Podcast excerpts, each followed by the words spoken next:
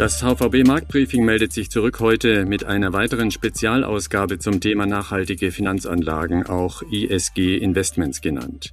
Wir wollen uns heute einmal im Maschinenraum der Vermögensverwalter umsehen. Wie finden Investmentexperten eigentlich passende Unternehmen für ihre Nachhaltigkeitsfonds? Wie läuft eine ESG-Analyse genau ab? Wie verlässlich ist sie? Und wir wollen auch noch wissen, was der kommende Klimagipfel in Glasgow für die nachhaltige Finanzanlage bedeutet. Mein Name ist Titus Koder, ich begrüße Sie ganz herzlich und das tue ich auch in Richtung der Experten, die uns heute Rede und Antwort stehen. Thomas Kruse ist dabei, der Geschäftsführer und Chief Investment Officer von Amundi Deutschland. Amundi ist der größte Vermögensverwalter in Europa. Rund die Hälfte der verwalteten Assets von etwa 1800 Milliarden Euro sind ESG-Anlagen. Hallo Herr Kruse, herzlich willkommen. Schönen guten Tag. Philipp Gistakis ist auch dazu gestoßen. Er ist Chefanlagestratege der HVB. Als promovierter Chemiker kennt er sich gut mit den planetaren Klimaproblematiken aus, aber er ist natürlich seit langem ein ausgewiesener Experte für Finanzanlagen und auch für nachhaltige Investments. Hallo Philipp. Hallo Titus, hallo Thomas. Ich freue mich mit euch heute zu sprechen. So, wir kommen zum Einstieg an einer Frage nicht vorbei. Was ist aus Sicht der nachhaltigen Vermögensverwaltung vom Ergebnis der Bundestagswahl zu halten? Ist das ein Nullaufreger für den ESG-Markt oder doch doch eine Zeitenwende. Wie ist äh, dein Urteil, Philipp? Ja, zunächst war das Ergebnis keine große Überraschung. Es war ja im Prinzip so, wie das die Umfragen auch vorher schon angedeutet haben. Aber es ist natürlich schon auch ein wichtiges Ergebnis. Wir werden vermutlich eine Regierung haben, die unter der Beteiligung der Grünen, aber auch unter der Beteiligung der FDP zustande kommt. Es ist ja noch nicht ganz klar, welche Partei den Bundeskanzler stellt. Und das bedeutet natürlich schon ganz neue Impulse, die auch auf die Kapitalmärkte wirken können. Denn das wichtigste Thema auf der Agenda der Grünen ist ja eine Wende hin zur Klimaneutralität. Und eines der wichtigsten Themen für die FDP ist Digitalisierung. Und alles das bedeutet natürlich Investitionen in Infrastruktur etc. Und das wird sicherlich wichtige Impulse für die Wirtschaft, aber auch für die Kapitalmärkte geben. Herr Kruse, wir wissen noch nicht genau, welche Regierung es da in Berlin denn werden wird. Was ist Ihre Einschätzung Stand heute mit Blick auf die Nachhaltigkeit und die Bundestagswahl? Na, ich denke, wir haben eine relativ gute Wahrscheinlichkeit, dass es auf jeden Fall eine Regierung unter Beteiligung der Grünen sein wird. Und insofern würde ich mal in erster Linie sagen, es ist definitiv auch eine Bestätigung des nachhaltigen Investierens, eine Bestätigung der ESG-Thematik. Und wir dürfen eigentlich auch ein Stückchen weit damit rechnen, dass unter einer Regierung mit grüner Beteiligung grundsätzlich ESG weiter gefördert werden wird, aber auch weiter gefordert werden wird, wahrscheinlich auch der Standard ein bisschen geschärft wird wir möglicherweise auch eine Diskussion bekommen in die Richtung, was eine Standardisierung sein kann. Schließlich, wir reden hier über vier Jahre.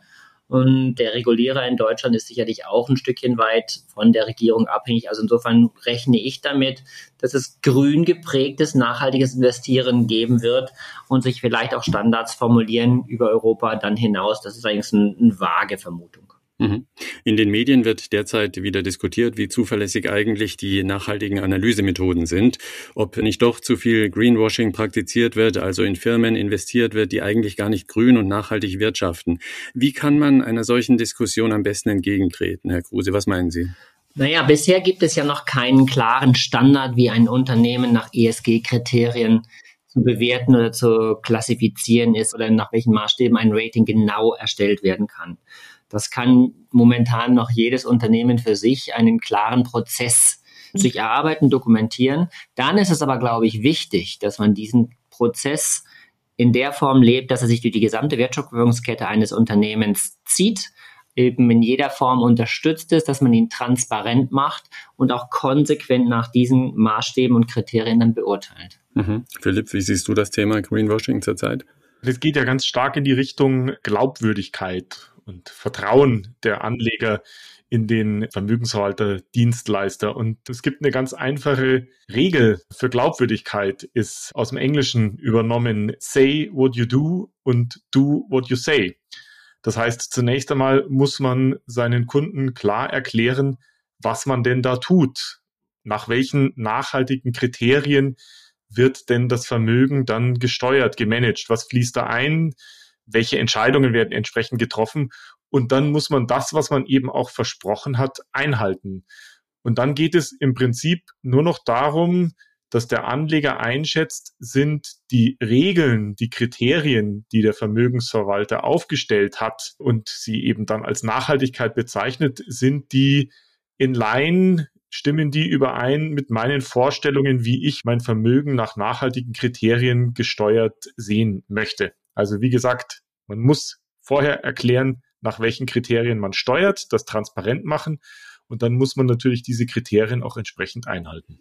Und das wollen wir jetzt gleich mal machen und tiefer in die Praxis einsteigen. Wie läuft ein ESG-Analyseprozess eigentlich ab? Wie kommen die Experten von Amundi zu einem validen Ergebnis nach dem Motto, das ist ein Unternehmen für einen Nachhaltigkeitsfonds und das andere dort drüben ist eben keines? Herr Kruse, können Sie das bitte mal kompakt darstellen, wie das funktioniert? Ja, das ist gar nicht so ganz, ganz einfach zu beantworten. Also zumindest der Prozess ist relativ komplex. Wir haben für unsere Klassifizierung in Summe 37 Kriterien identifiziert, die wir für jedes Unternehmen anwenden. 16 sind davon allgemeine Kriterien, 21 sind für jedes Unternehmen je nach Sektor spezifische Kriterien. Da gibt es dann meinetwegen, wenn ich jetzt das E-Rating, also Ecological Rating mir anschaue, gibt es Wasserverbrauch, es gibt Recycling, Biodiversität, Verschmutzung und so weiter, solche Kriterien. Aber zum Beispiel in anderen Bereichen gibt es dann sicherlich ethische Standards, Boardstruktur, also Managementstruktur. Das sind die allgemeinen Kriterien. Darüber hinaus dann, wie gesagt, 21 sektorspezifische Kriterien. Wenn man all diese Kriterien zusammenzieht und bewertet, dann bekommt man für jeden dieser drei Buchstaben E, S und G ein eigenes Rating je nach Sektor, und das kann man sich relativ gut, glaube ich, erklären, ein Sektor, der jetzt ein hohes Maß an Verschmutzung hat, bleibe ich mal bei einem Stahlunternehmen, gewichten wir diese drei Buchstaben E, S, S und G unterschiedlich. Also beim Stahlunternehmen ist sicherlich die Gewichtung des E-Ratings relativ hoch. Während meinetwegen bei einer Bank zum Beispiel, die ja nun wesentlich weniger Verschmutzung hat, das G-Rating sicherlich ein deutlich höheres Maß an Bedeutung innerhalb des ESG-Ratings bekommt. Was, glaube ich, ganz entscheidend ist, für diese 37 Kriterien brauchen Sie erstmal Daten über die Unternehmen. Das heißt, wo bekommen Sie diese Daten her? Jetzt gibt es jede Menge Datenprovider, die solche Daten zur Verfügung stellen.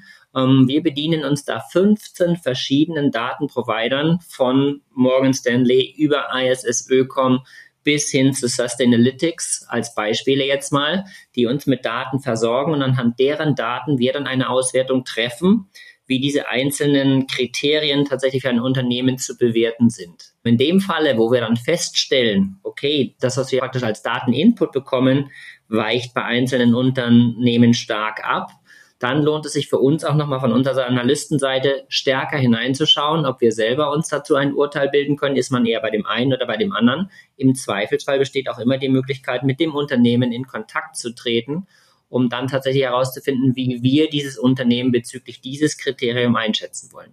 Man sieht aber, ganz entscheidend ist, dass man die Daten überhaupt zur Verfügung gestellt bekommt von Seiten der Unternehmen. Das machen wir, wie gesagt, mit entsprechenden Datenprovidern, um überhaupt so ein Rating aufbauen zu können. Mhm. Die Einstufungen, also wie grün, sozial oder gut geführt Unternehmen sind, kommen ja überwiegend von externen Ratingagenturen, hatten Sie ja gerade gesagt. Wie läuft sowas konkret ab? Inwieweit besorgen sich Vermögensverwalter dann auch noch Daten zusätzlich bei Unternehmen, so wie Sie es gerade beschrieben haben, um ein abgerundetes ESG-Bild zu bekommen? Philipp, wie sieht das aus aus deiner Sicht?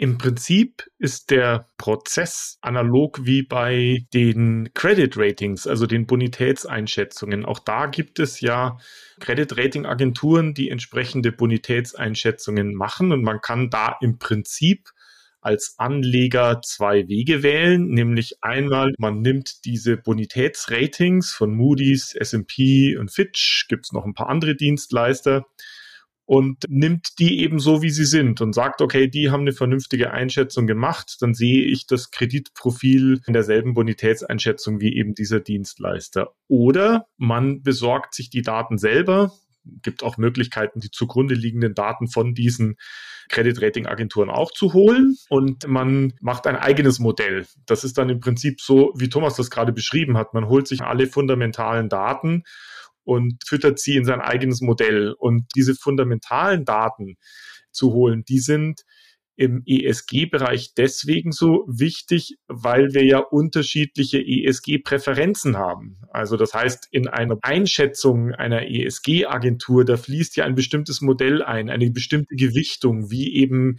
E, S und G und die einzelnen Kriterien. 37 hat Thomas gesagt, sind es bei der Amundi fließen sozusagen in das Modell ein, wie die unterschiedlich gewichtet werden. Und wie gesagt, vermutlich wird es so sein, dass die meisten Anleger und auch die meisten Vermögensverwalter unterschiedliche Präferenzen haben. Und dann muss man das natürlich aus den fundamentalen Daten entsprechend ableiten. Und an der Stelle ist es eben so, dass es schwierig ist, über diese Bonitätseinschätzungen oder ESG-Einschätzungen, diese Ratings sozusagen zu aggregieren, weil die ja eben alle unterschiedliche Kriterien haben. Bei den Credit Rating Agenturen ist es ein bisschen anders. Da ist zumeist das, was Moody's als BAA3 einschätzt, ist dasselbe wie dreifach B bei S&P und Fitch. Also das ist vergleichbar. Aber eine ähnliche Vergleichbarkeit ist eben bei den Einschätzungen der ESG-Ratingagenturen noch nicht so gegeben. Das heißt, man kann beides heranziehen. Im Normalfall wird man eben bei den ESG-Ratings die fundamentalen Daten brauchen. Und die sind, wie Thomas das gesagt hat, vielfältig und auch sehr datenqualitäts- und fehleranfällig und fehlerbehaftet. Da sind wir einfach noch am Anfang einer Entwicklung, denn wir brauchen das ja nicht nur für eine Handvoll Unternehmen, sondern wir wollen diese Daten ja eigentlich für alle mehrere tausend Unternehmen, die am Kapitalmarkt gehandelt werden, mit hoher Datenqualität haben und so, dass wir es eben auch miteinander vergleichen können. Das ist ein großer Aufwand und eine große Herausforderung für die Industrie. Mhm. Herr Kruse, wie sehen Sie das Thema Transparenz, Vergleichbarkeit von diesen Bewertungen, ESG-Benotungen? Bisher sind die Daten teilweise lückenhaft oder zumindest auch heterogen in vielen Fällen. Deshalb sehe ich auch die Verantwortung gerade eines großen Asset Managers, wie es Amundi ist, darin, mit den Unternehmen in Kontakt zu treten. Also nicht nur ein Scoring für ein Unternehmen zu erarbeiten mit dem Input, den wir von den Datenprovidern bekommen, sondern eben auch durchaus mit den Unternehmen in Kontakt zu treten, sie darauf hinzuweisen, dass sie ihre Datenqualität vielleicht verbessern müssen, Fragen zu klären, wenn es unterschiedliche Ausprägungen bei dem einen Anbieter, bei dem anderen Datenanbieter gibt, was denn jetzt tatsächlich das Ganze ist und auch das Unternehmen ein Stückchen weit dazu begleiten, sich bezüglich des eigenen ESG-Ratings am Ende zu verbessern, weil das Ziel muss ja am Ende sein, dass wir ein möglichst großes, investierbares ESG-Universum bekommen. Also die Verantwortung ist nicht nur ein, ein Rating zu machen, es ist genauso, sich mit dem Unternehmen in Verbindung zu setzen und aber auch im Sinne der Kunden und im Sinne von nachhaltigem Investieren auf Hauptversammlungen abzustimmen. Das ist also durchaus eine Vielschichtigkeit, es ist nicht nur allein das ESG-Rating. Asset Manager verlassen sich also nicht nur auf externe Einstufungen von Ratingagenturen, sondern sie gehen auch selbst auf Datensuche, um Vergleichbarkeit herzustellen, wenn das auch oft nicht so ganz einfach ist wie vermutet. Ganz einfach ist nun aber die Ankündigung des Werbeblocks der HVB in eigener Sache. Zu uns spricht gleich Carsten Kahl, der das Wealth Management und Private Banking leitet und auch dort befasst man sich immer mehr mit Nachhaltigkeit. Ein Thema hat den Wahlkampf begleitet wie kein anderes. Nachhaltigkeit. Und es ist klar, dieses Thema wird bleiben und in den nächsten Jahren noch wichtiger werden. Das sieht man nicht nur an den Umfragen, sondern auch daran, wofür die Menschen ihr Geld ausgeben. Über 70 Prozent ziehen nachhaltige Produkte vor. Mein Name ist Carsten Kahl. Ich leite das Wealth Management und Private Banking bei der Hypo Vereinsbank. Wir haben schon vor 15 Jahren angefangen, Investments in nachhaltige Firmen, Fonds und andere Geldanlagen zu beraten und dafür viele Auszeichnungen erhalten. Denn wir wissen, es geht nicht nur um Rendite, es geht auch um Sinn. Jeder, dem das Klima am Herzen liegt, kann durch die eigene Geldanlage ganz konkret dazu beitragen, dass sich die Wirtschaft schnell in Richtung Klimaneutralität bewegt. Mein Team und ich kennen Dutzende spannende und nachhaltige Anlagemöglichkeiten. Wir beraten Sie gern, persönlich und auf unserer Webseite unter hvb.de. So, und schon sind wir wieder im HVB Marktbriefing und sprechen mit Thomas Kruse von Amundi Deutschland und Philipp Gistakis von der HVB über ESG-Anlagen und wie man eigentlich zu einer guten Auswahl an nachhaltigen Unternehmen kommt. Man muss als Vermögensverwalter ja immer auch die fundamentalen wirtschaftlichen Daten jedes Unternehmens ausreichend analysieren, nicht nur die Nachhaltigkeitsdaten. Wie bringt man das in der ESG-Analyse zum Ausgleich? Wie funktioniert das?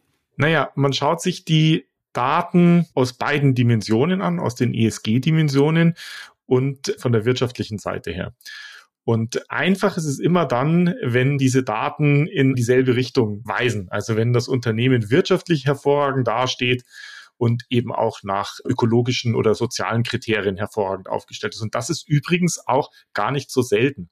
Gibt es auch Gründe, warum das so ist, dass Unternehmen, die Nachhaltigkeit ganz hoch auf ihrer eigenen Agenda haben, auch gerade in Krisensituationen hervorragend aufgestellt sind, weil das typischerweise Unternehmen und Organisationen sind, die nach diesem Kriterium der Achtsamkeit umgehen, also sich mit sich selbst und mit ihrer Rolle auseinandersetzen und dann eben auch in der Lage sind, in Krisensituationen schnell und entschieden zu reagieren. Also es ist gar nicht so selten, dass Unternehmen die eben sich nach nachhaltigen Kriterien orientieren, auch wirtschaftlich sehr gut darstellen. Es gibt noch eine ganze Reihe anderer Gründe, warum das Sinn macht. Schwierig wird es eben dann, wenn es vielleicht Unterschiede gibt. Das muss jetzt nicht bedeuten, dass ein Unternehmen, das nachhaltig steuert, ich sage jetzt mal, schlecht gemanagt ist oder keine guten wirtschaftlichen Aussichten hat, sondern möglicherweise einfach, man sagt, in einer bestimmten wirtschaftlichen Phase sind bestimmte Branchen attraktiv oder weniger attraktiv. Also es könnte zum Beispiel sein, dass in einer bestimmten Phase einfach die Energiebranche plötzlich gefragt ist oder Industrieunternehmen, die typischerweise höhere Emissionswerte haben. Und dann muss man sich halt überlegen, wie bringt man den ökonomischen Gedanken, man möchte jetzt einen bestimmten Exposure, ein bestimmtes Gewicht auf eine bestimmte Branche haben. Wie bringt man das mit dem nachhaltigen Gedanken zusammen? Und da kann man dann eben relative Vergleiche anstellen. Da kann man dann eben hingehen und sagen, in einer bestimmten Branche wähle ich jetzt das Unternehmen aus, das das beste ESG-Profil hat oder möglicherweise auch das Unternehmen aus, das eben die beste ESG-Perspektive hat, das also sozusagen eine Änderung vorführen wird und zum Beispiel eine gute Idee hat, wie man Stahl mit weniger CO2-Emissionen produzieren kann, als das eben der Durchschnitt der anderen Unternehmen macht. Also wie gesagt, wenn die Informationen in dieselbe Richtung weisen, dann ist es einfach. Schwierig wird es dann, wenn man eben Abwägungen zwischen diesen beiden Dimensionen treffen muss. Mhm. Bei Amundi muss man ja im Grunde auch diese Entscheidungen täglich fällen, nehme ich mal an. Also zwischen der klassischen fundamentalen Analyse und aber auch dann eben jetzt diesen neu etwas unscharfen oder sagen wir mal noch interpretierbaren ESG-Argumenten. Wie funktioniert das in der Praxis? Ja, bei Amundi machen wir uns ja schon sehr lange über dieses Thema ESG-Gedanken, noch weit bevor wir auch diesen Ambition Plan 2021 ausgesprochen, wo wir in diesem Jahr jetzt soweit sein wollten, jeden Fonds nach ESG-Kriterien in der Form messen zu können, wie steht er im Vergleich zu seiner Benchmark da? Und dann auch besser sein soll als die Benchmark, was das ESG Rating betrifft. Und damals haben wir uns entschieden, das ist sicherlich fünf Jahre her, dass wir ein eigenes ESG Research aufbauen. Also unabhängig von unseren Fundamentalanalysten gibt es 37 Analysten bei uns, die sich nur mit dem ESG Rating beschäftigen. Das heißt, mit diesen Daten, die sie von den Datenprovidern bekommen, dann aber im Zweifelsfalle sich auch klar mit den Unternehmen in Verbindung setzen. Und nur mal ein Beispiel zu nennen, wir haben im letzten Jahr, im Corona-Jahr 2020, gut 2400 Anfragen gestellt an in Summe 800 Unternehmen um tatsächlich dann auch da Klarheit zu bekommen bezüglich der Ausprägung einzelner Daten. Also wir haben unabhängig von der fundamentalen Analyse Analysten, die sich nur mit dem ESG-Rating beschäftigen, um tatsächlich auch so ein bisschen diese Aspekte, die der Philipp eben besprochen hat, auseinanderzuhalten. Wichtig ist dann in meinen Augen aber auch, dass diese Ratings in den ganz normalen Arbeitsprozess, also in die Wertschöpfungskette einfließen, in der Form, dass die Portfolio Manager zum Beispiel in ihrem ganz normalen Arbeitstool, was wir Front Office nennen, also wo ich dann sehe, mit welcher Gewichtung habe ich welche Titel im Portfolio, da muss auch drinstehen, was für ein Rating habe ich dann bezüglich des ESG-Ratings und wie verändert sich mein Portfolio für das Gesamtrating des Fonds, wenn ich einen Titel stärker oder weniger stark gewichte oder einen neuen aufnehme, der ein anderes ESG-Rating hat. Wir müssen also im Prinzip das Grundsätzliche nicht nur in der Analyse lesen können, sondern es muss sich einfach durch das ganze System durchziehen, bis hin am Ende auch zum Reporting, dass letztendlich die Datenbasis, die wir uns aufbauen in der ESG-Analyse, in allen Bereichen Anwendung findet. Mhm. Vieles ist also noch nicht standardisiert in diesem Markt. Der Regulierungsrahmen ist noch im Aufbau und doch boomen diese Anlagen.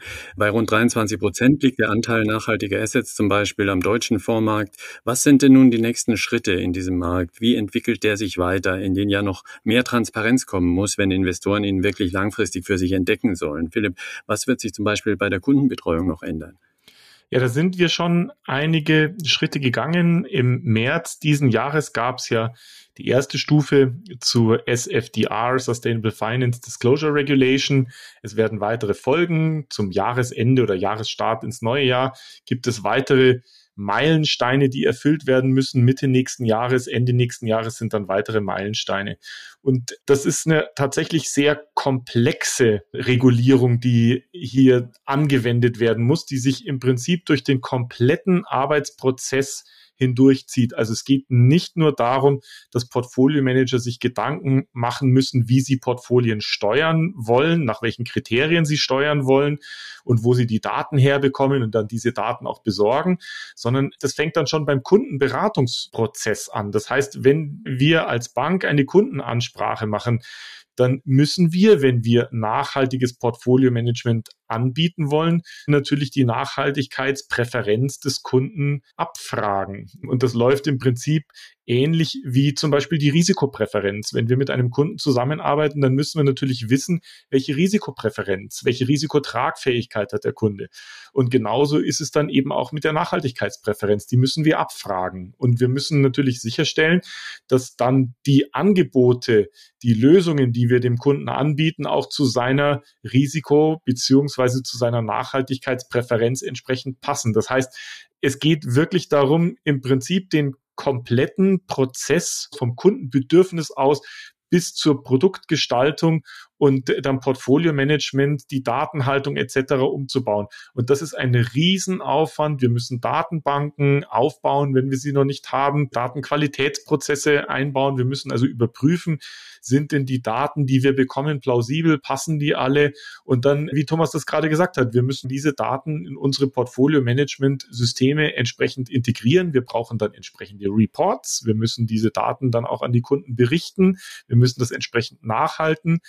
Wir müssen natürlich auch Dinge organisieren, wie zum Beispiel, wie sorgen wir für Nachhaltigkeitswirkung zum Beispiel über das Abstimmungsverhalten in Hauptversammlungen etc. Also das heißt, das betrifft im Prinzip eigentlich so gut wie alle Schritte der Kundenbetreuung des Asset Managements und das ist ein Riesenaufwand, den wir jetzt als Industrie leisten müssen, aber den wir auch leisten wollen. Und es ist unsere Aufgabe, das auch entsprechend zu tun. Mhm. Das war jetzt mehr so die Vertriebsperspektive auch. Wie ist es denn auf der, ich sage jetzt mal, herstellenden Seite bei Amundi, Herr Kruse? Können Sie das noch schildern? Welche sind die drei großen neuen Bausteine im Regulierungsrahmen, die die Sache dann ein bisschen transparenter und noch berechenbarer machen für Investoren?